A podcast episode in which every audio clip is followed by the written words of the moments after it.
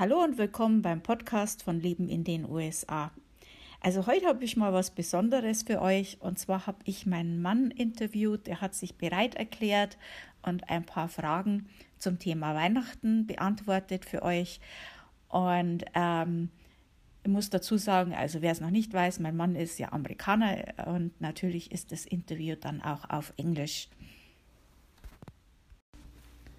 So Howie, when you was in the army in the 80s in Germany, uh, and you had your first Christmas in Germany. How was this for you? What was different, and what comes in your mind when you think about this time?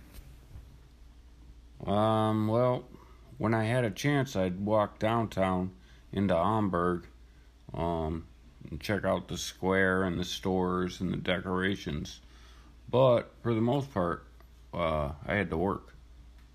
So it wasn't really like a Christmas dinner or Christmas Eve or Weihnachten anything.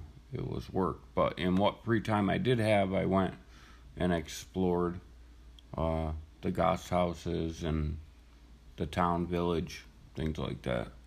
Um, it seemed more more traditional, uh, where where it wasn't so commercial in the stores.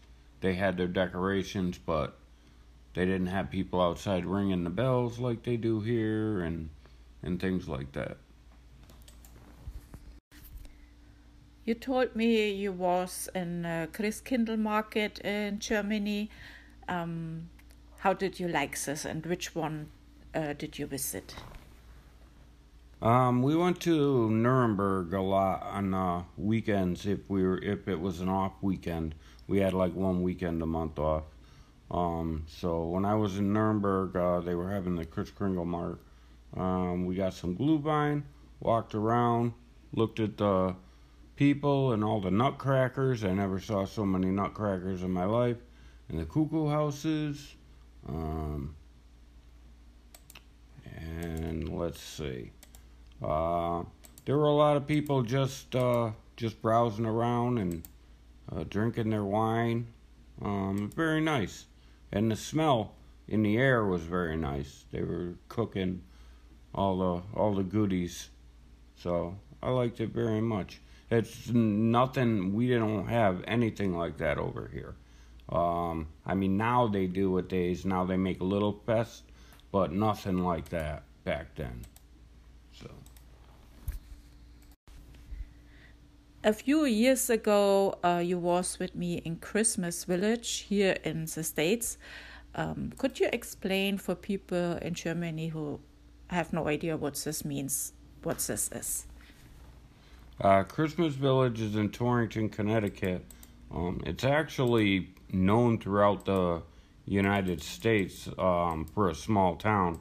It uh, it has you go into the entrance and and they have beautiful old toys and and the trees are traditionally decorated. Um, and the children can sit on Santa's lap and he gives them a toy. Then you can go uh, to the elves workshop and you can see the elves working, making toys, fixing toys. Uh, there's an area outside with reindeer. They have all the reindeer. There's uh, Dasher, Dancer, Prancer, Vixen, Comet, Cupid, Donner, Blitzen, and they even have Rudolph and uh, his girlfriend Elise uh, there. So there's about 11 reindeer there. Um, and then they have a sleigh you can sit in and take pictures and a nice nativity scene. Um, it's basically a little village and it's all about Christmas. Yeah, that was really nice. I really enjoyed it um, when you are in Connecticut to Christmas, you really should uh, check this out. It's a long line, but it it really is worth it. So, like you said, in the 80s, uh, you was uh, Christmas in Germany in the army. Uh, later, 2011, you was coming again to visit me uh, and had a Christmas in Germany again. Um, what was different? I mean, for me, I don't see what changes so much because I was there all the time. But for you, it was a long break where you wasn't in Germany. So probably you, you it was very different for you, I guess. Well, it changed in the aspect that it became more like Christmas in the United States as far as uh, the stores were much busier. Uh, the commercialism starting to take over. Um, they still decorated the villages nice, but you could see they were putting more of an economic push on it, getting away from the traditional uh, that made it so so unique and, and awesome back then. Um, I guess all good things come to an end.